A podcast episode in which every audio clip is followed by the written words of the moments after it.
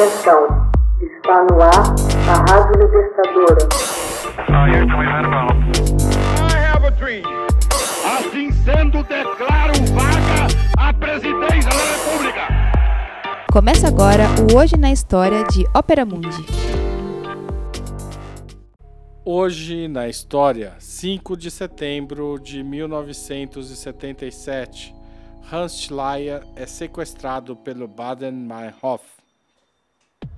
Seu perfil de ícone do capitalismo alemão, seus atos intransigentes como dirigente patronal durante protestos de trabalhadores da indústria, o passado nazista impune e a maneira agressiva fizeram de Hans Martin Schleyer um inimigo preferencial dos movimentos estudantis de 1968 na Alemanha e da guerrilha urbana que tomou o país no início da década seguinte. Em 5 de setembro de 1977, Schleyer foi sequestrado por um comando da HAF, fração do Exército Vermelho, também conhecida como Bader-Meinhof na violenta ação armada, numa rua da cidade de Colônia, três guardas-costas e um motorista foram assassinados pelos sequestradores.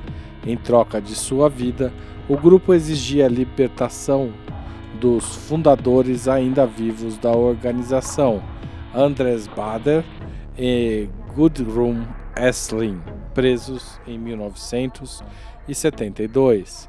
O sequestro planejado pela líder da segunda geração da fração do Exército Vermelho, Brigitte Monthaupt, e executado pelos guerrilheiros Sieglind Hoffmann, Peter Junger Bock, Stefan Wisniewski e Will Peter Stoll, se seguiu ao assassinato de figuras importantes da elite alemã, como o procurador-geral da República Siegfried Buback e o banqueiro Junger Ponton e abriu uma crise sem precedentes no governo e na sociedade alemã, acirrada ainda mais dias depois, com o sequestro do voo 181 da Lufthansa com 90 passageiros a bordo.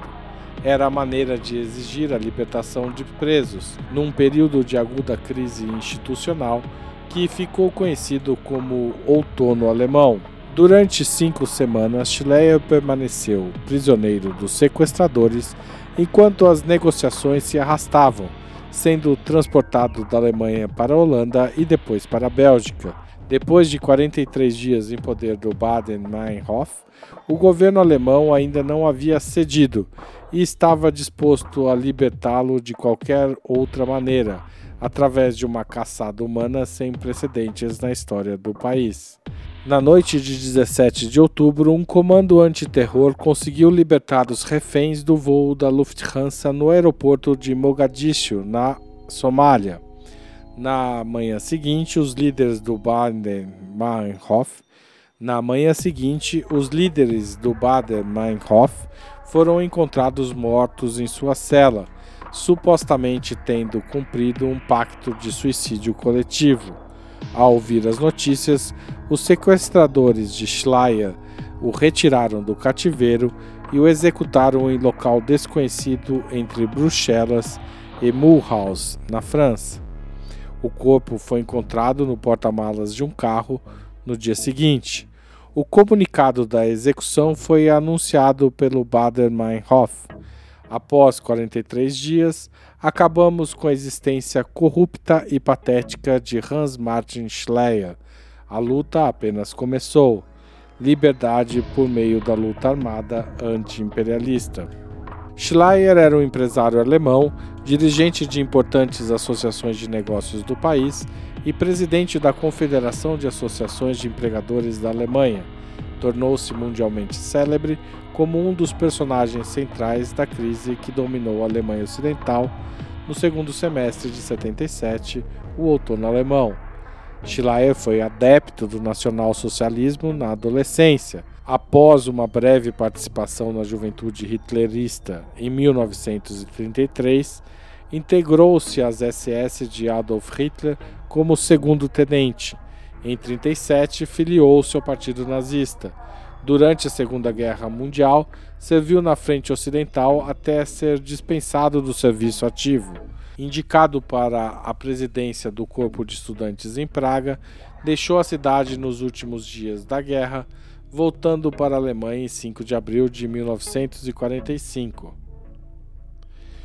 Ele passou três anos como prisioneiro de guerra devido à patente de oficial da SS, sendo libertado nos fins de 48. De volta à vida civil, fez carreira como executivo na área privada.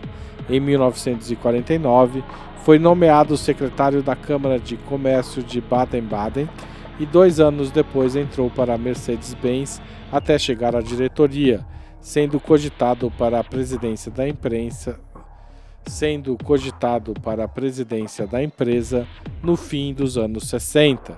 Acumulou importantes cargos em diversas associações comerciais e industriais, chegando à presidência da Confederação dos Empregadores e da Federação das Indústrias da Alemanha Ocidental, com grande projeção nacional.